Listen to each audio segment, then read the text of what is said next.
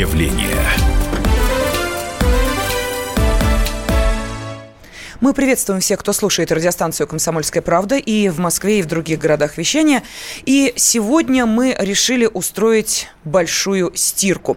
Нет, не надо сейчас падать в обморок и думать, что здесь у нас в эфире будут перемывать кости звездам, а, ну и, соответственно, разговаривать о их личной жизни. Мы сегодня будем разговаривать о том, как работают прачечные по отмыву денег. Вот поэтому, собственно, и стирка у нас сегодня будет такая большая, капитальная. Выясним, как работают схемы схемы, которые позволяют вывести довольно солидные капиталы за рубеж. Ну и здесь, на территории нашей страны, тоже некоторым удается э, те доходы, которые они получили неправедным путем, перевести во вполне официальные деньги. Как это происходит, разбирался экономический обозреватель «Комсомольской правды» Владимир Перекрест. Владимир, я приветствую вас. Здравствуйте. Здравствуйте. Сначала вопрос. Каков масштаб этого бедствия?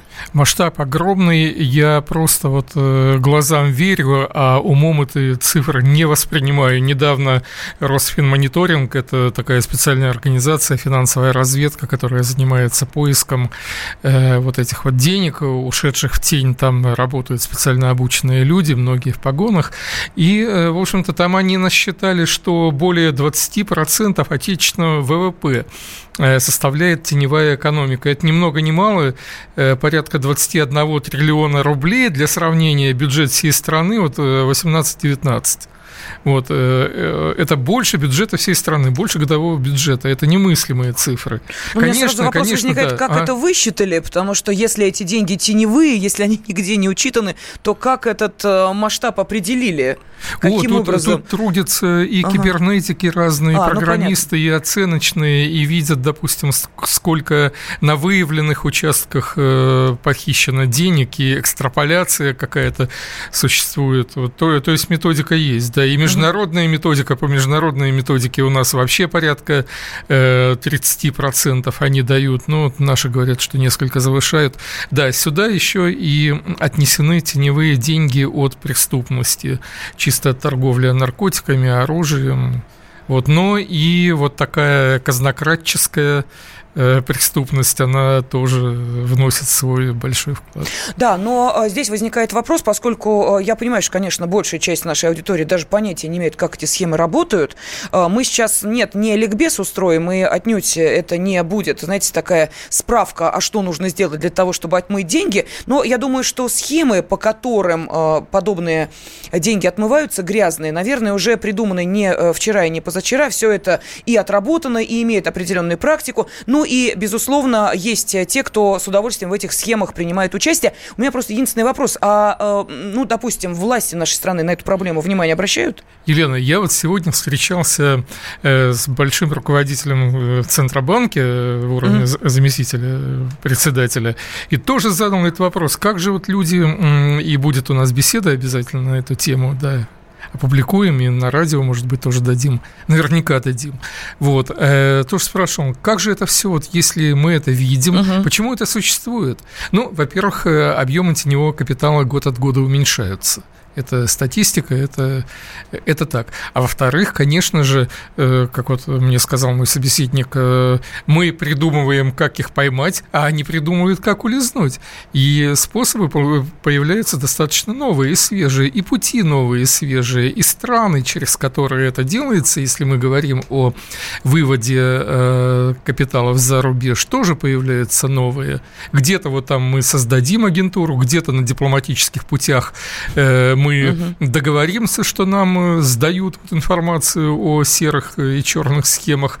Ну, ну, деньги утекают туда, где мы еще не договорились. И вот, вот эти казаки-разбойники продолжаются. Годы ну, давайте годы. поговорим о угу. конкретных схемах, которые действуют внутри нашей страны. Вот пока до э, вывоза денег за рубеж э, мы не дошли, давайте вот как внутри России отмываются деньги. Вот, есть э, совершенно такие простые схемы. Самая такая примитивная – это покупка недвижимости. Люди, конечно же, покупают не на себя, вот потому что люди с определенным статусом, публичное должностное лицо, вот даже существует такой, такая аббревиатура ПДЛ, ты кто-то? ПДЛ? Да, и ПДЛ, в общем-то, горько говорит, один, значит, обязан вообще отчитываться, и близкие родственники обязаны отчитываться, все декларации составлять.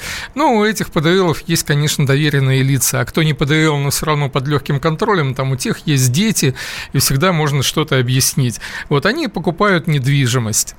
Э, к сожалению, такая у нас система учета, что отследить недвижимость в другом регионе невозможно, если ты не знаешь адрес. Если ты знаешь адрес, да, тебе э, система выдаст э, фамилию угу. хозяина. Но если, допустим, ты хочешь посмотреть, а чем владеет тут некто Иванов – Э, тебе выльется такой вот вал вот этого вот этих Ивановых, ты по всем субъектам федерации сделаешь запросы и просто утонешь во всем этом. Вот, так что ну, это есть схема, возможность да? уходить. Да, первая схема – это покупка недвижимости.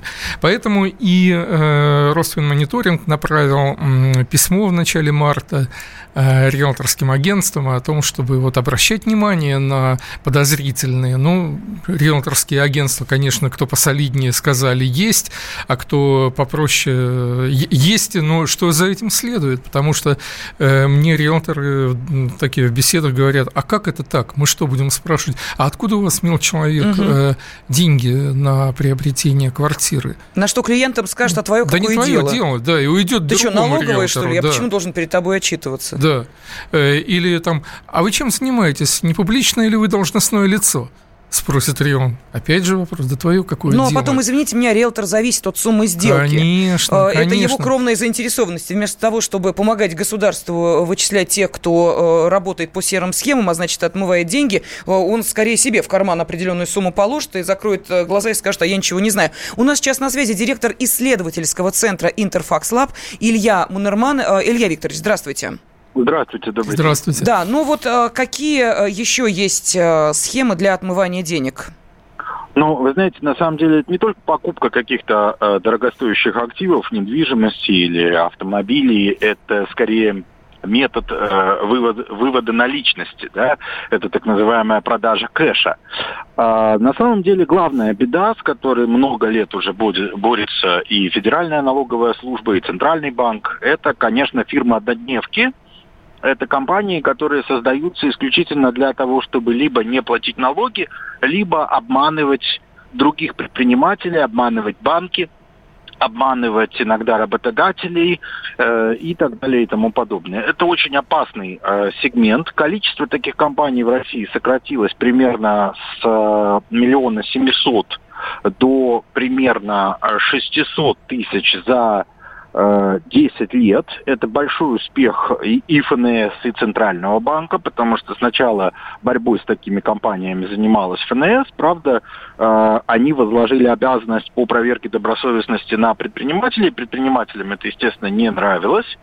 Тогда к э, делу подключился Центральный банк и начал отзывать лицензии у банков, которые выступали организаторами этих схем точнее, даже не организаторами, а помогали организаторам таких схем получать банковское обслуживание. На сегодняшний день и 115-й федеральный закон, и многие другие акты привели к существенному снижению этих компаний. А, Илья Викторович, а можно объяснить, вот, а, во-первых, как эта схема действует, если можно коротко, а, кто mm-hmm. руководит подобными конторами, фирмами, однодневками, и где они черпают кадры для того, чтобы это все работало? Ну, смотрите, э, формально, э, скажем так, есть люди, которые это организовывают. Они формально никакого отношения к этим компаниям не имеют. Обычно это люди, которые раньше работали в финансовой системе или в правоохранительных органах. Очень часто это пара двух людей, причем очень часто это люди, уволенные э, в связи с утратой доверия, вот, и люди, которые раньше встречались, например, это был следователь, который задержал финансиста, но решил не давать ход делу, решил приберечь его на будущее. Вот он его приберег, и э, когда сам потерял работу в связи с коррупционными проявлениями или еще с чем-то, он начинает его использовать уже в Законсервированный агент такой, Слушайте, да, очень да. интересно. Да, угу. да, бывают такие ситуации достаточно часто, к сожалению. Это, это как бы вот э, те, кто организовывают эту схему, это те, кто ее создают. А вот, кстати, а слушатели вот... спрашивают, есть ли кадры из ЦБ? Ну, понимаете, в чем дело? Я очень часто, когда меня спрашивают о деталях, а, этого бизнеса всегда говорю, что это однодневки, они не сдают отчетность. К сожалению, да, к сожалению, у нас нет а, точных сведений. Из ЦБ, ну, вряд ли. В ЦБ очень жесткая система отбора кадров, и поэтому я не думаю, что есть кадры из ЦБ. Вот. А, это, соответственно, те, кто организовывают. А те, кто занимают посты, генеральных директоров, э, бенефициариев и прочее, это, конечно, это, это вот кто. Это, э, это я сейчас скажу кто. Это, э, это обычно люди с трагической судьбой. Это люди, которые оказались в тяжелых жизненных обстоятельствах. Это люди, которые э, попали там в плен каких-то, может, да, долгов, да? Да? Абсолютно точно. Это микрофинансовые организации. Ну, это... то есть, проще говоря, подставные э, лица, да. которые потом в случае чего и будут нести всю ответственность. Спасибо огромное. Мы благодарим директора исследовательского центра Интерфакс Лаб Илью Мунермана. И буквально через две минуты мы возвращаемся к этой теме. Сегодня в нашем эфире «Большая стирка». Мы выясняем, как работают прачечные по отмыву денег. Портрет явления. Ведущие на радио «Комсомольская правда» сдержанные и невозмутимые. Но из любого правила есть исключение. Дай по морде мне. Встань и дай. Хочешь стекло хочешь? такое? Давай. Он это говно в эфир кидает. Я... Ты несешь какую-то хрень. Мы расстреляем его из водяных пистолетов мочой. Самый горячий парень радиостанции в прямом эфире. Исключение из правил с Максимом Шевченко. Слушайте по вторникам с 8 вечера по московскому времени.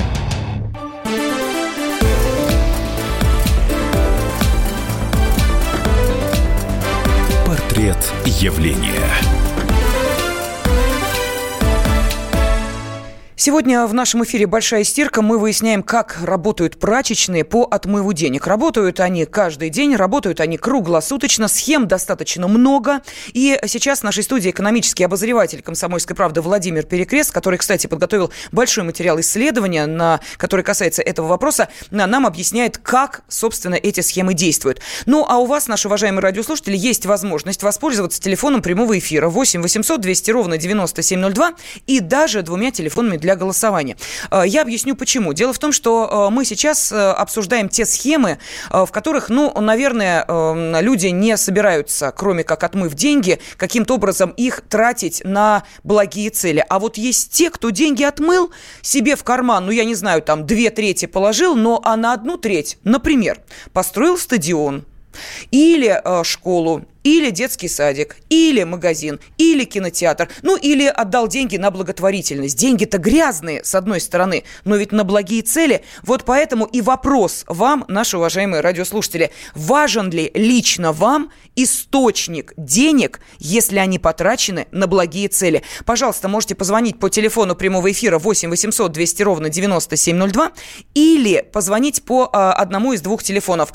Если вы считаете, что да, источник важен, 637 65 19. Если вы говорите, а мне все равно, главное, что мои дети ходят в эту школу, э, пользуются, э, я не знаю, этим стадионом, э, или, допустим, эти деньги ушли на лечение ребенка, неважно, каким образом эти деньги были заработаны, мне это совершенно не важно. 637 65 18. Код Москвы 495. И э, нас э, сейчас уже внимательно слушает э, научный руководитель Института проблем глобализации, ведущий программы «Личные деньги» на радиостанции «Комсомольская правда» Михаил Делягин. Михаил Геннадьевич, здравствуйте.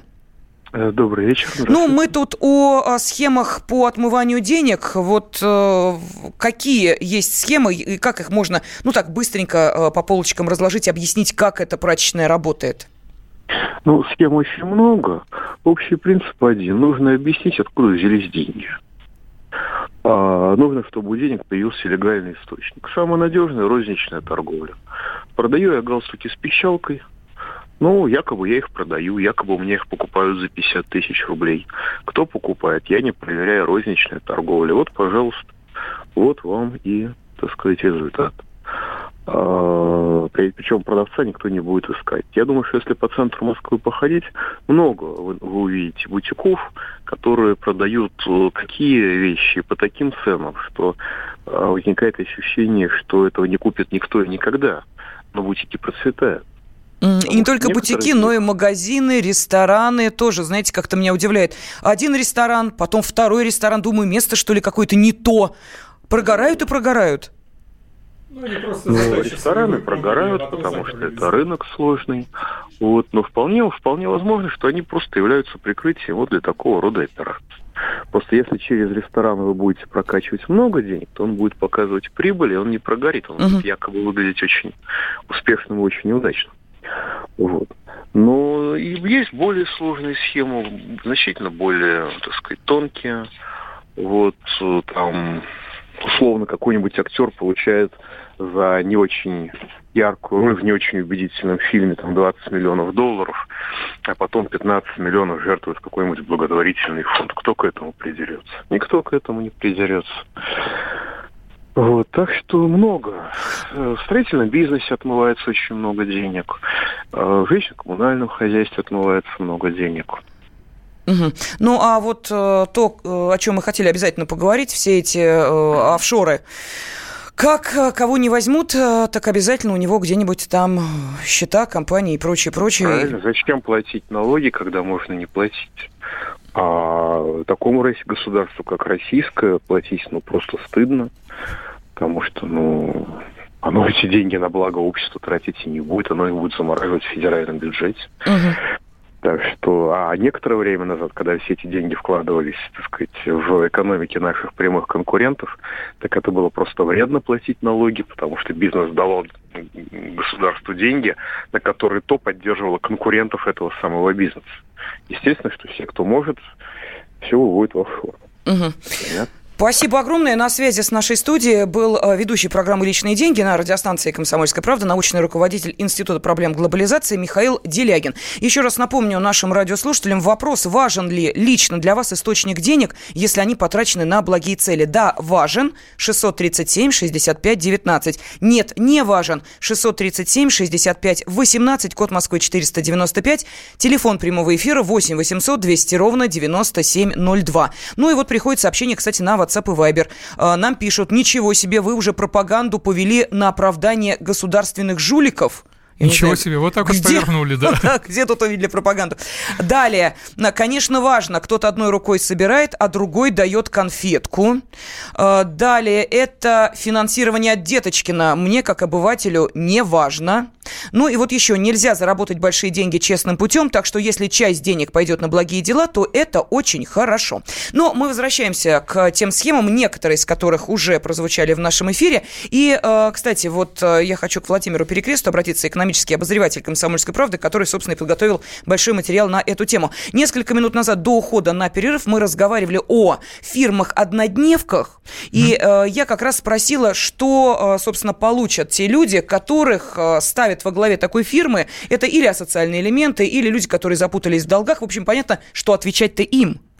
Да, отвечать-то им, но ответственность э, очень невысока. Вот как раз э, я разговаривал с Ильей Мунарманом, который был гостем нашей Э, нашего эфира, вот, и он сообщил, что по его сведениям максим, максимально жесткий приговор такому номиналу, вот их в профессиональной среде называют этих директоров номиналами, два с половиной года условно. Условно? Всего лишь два с половиной года условно, да. В Центробанке мне сказали, что основная часть вообще административные штрафы.